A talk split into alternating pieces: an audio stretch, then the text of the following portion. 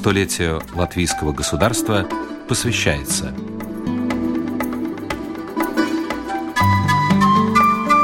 «100 природных сокровищ»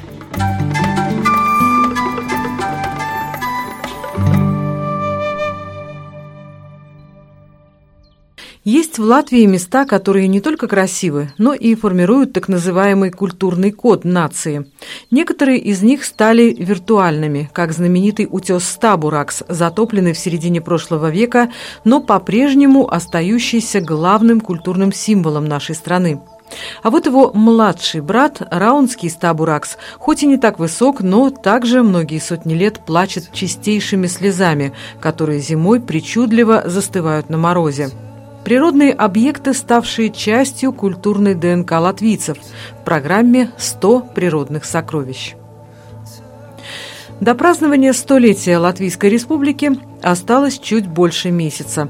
Самое время вспомнить о природных местах, которые не только красивы, но и значимы как часть латвийской культуры. Главный такой природный объект – Даугавский стабуракс, увы, давно недоступен для посещения – более 50 лет тому назад, во время строительства Плявинской ГЭС, он был затоплен. Известняковый утес, на склонах которого, по легенде, собирались боги, из природной достопримечательности превратился в легенду. Зато другие природные сокровища, входящие в число значимых объектов культуры, по-прежнему доступны для посетителей. Например, младший брат Стабуракса – Раунский Стабуракс – он и правда очень похож на канувший в пучинах вод утес, точнее на его уменьшенную копию. Большой стабуракс был высотой почти в 20 метров, а малый – около 4. Его красота создана из воды и камня, точнее это туф и известняк.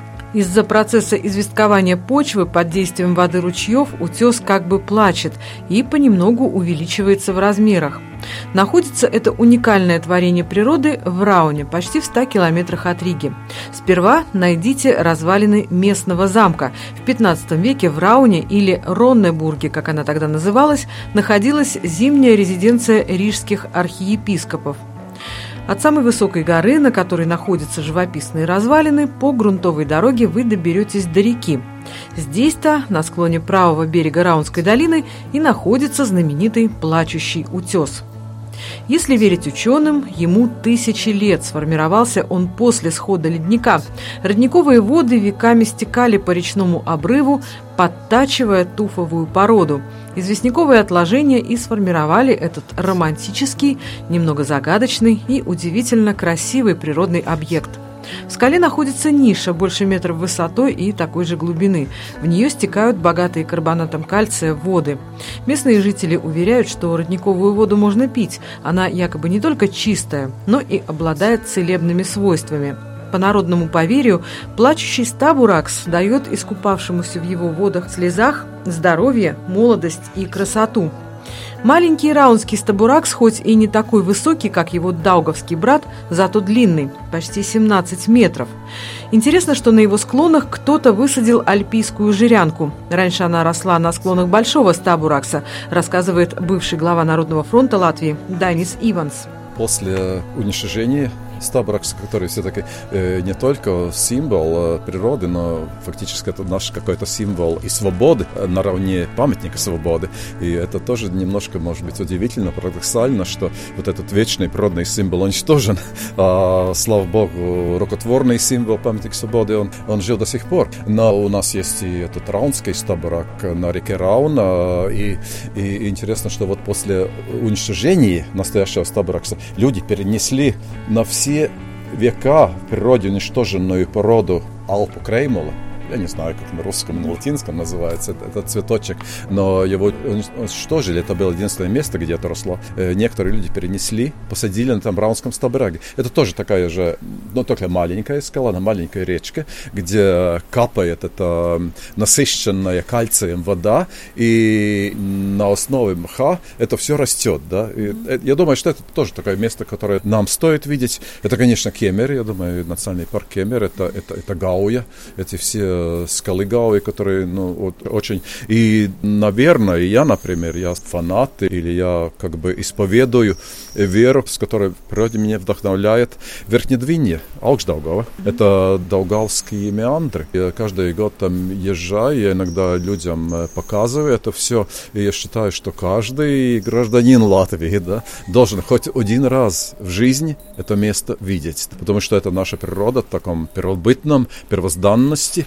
Там много рассказов мы можем услышать о той природе, о том, как Даугаву хотели люди покорять, но это не удалось, как это все сохранилось, как э, соприкосновались э, разные культуры. Я с коллегами когда-то и нашим комитетом ЮНЕСКО э, говорил о том, и это как бы дело продвигается, но очень медленно, что это Аукштаугу мы должны внести э, в список ЮНЕСКО как э, ну, такое природно-культурное сокровище всего мира. Там же соприкасаются эти все культуры, которые это староверы, которые бежали из, из загонений веры и жили там где-то 200 лет. Там э, поляки, там белорусы, там польская инфлянтия, там, там, там латгальцы. Это, это, это вся культурная многослойная смесь. Ну и, конечно, природа, потому что мой друг э, с тех времен, когда мы боролись за сохранение этой долины, бывший ректор Долгопилского университета Радушевскис, там чуть не каждый год, как один из э, известнейших в мире энтомологов, открывает какую-то новую породу жучков. Не только для Латвии, но и для всей Европы.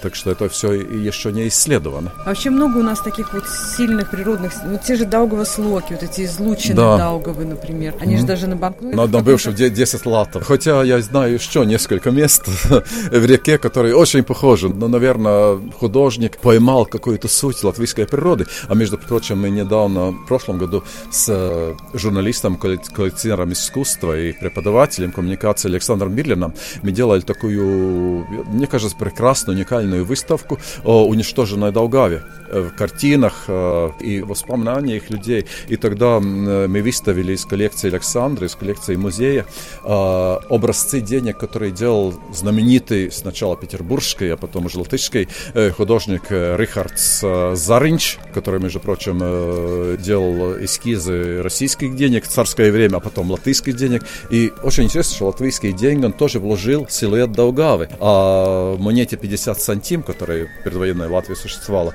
там даже Даугавская лодка, какой женщина, корчмой, которая ведет нас в будущее по этой Даугаве. И, и мы выставили несколько эскизов э, народных э, костюмов э, Латвии из тех мест, которые Рихард Заринч рисовал и которые уже теперь под водой, да, потому что как бы Даугавы нет, но в нашей социальной, коллективной памяти это прекрасное сакральное природное место сохраняется, и, может быть, и в природе возвратится в какое-то неопределенное будущее.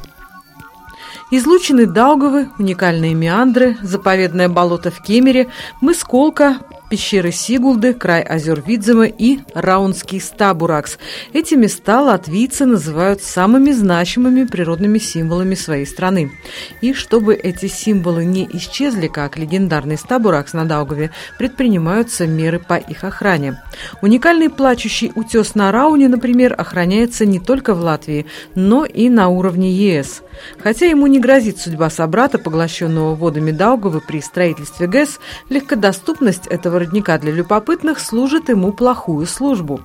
Специалисты местного самоуправления бьют тревогу. Лет 20 назад малый Стабуракс был вдвое выше и вдвое шире. Несмотря на то, что ручьи, стекающие по склонам утеса, наращивают его, он уменьшается, а все потому, что посетители стремятся не только полюбоваться на достопримечательность, но и вскарабкаться по ее хрупким склонам. Пока природа берет свое, кальцинированные источники продолжают восполнять наносимый людьми ущерб. Вокруг них возникает целая экосистема – Принесенная водой известь формирует новые слои отложений. На склонах стабуракса растут редкие виды мха. Чтобы защитить малый стабуракс, ученые и местные власти разрабатывают план по его спасению, цель которого – уравновесить интересы туризма и природоохранные цели и сохранить уникальные объекты латвийской природы, культуры и истории для будущих поколений латвийцев. Оксана Резниченко, Латвийское радио 4.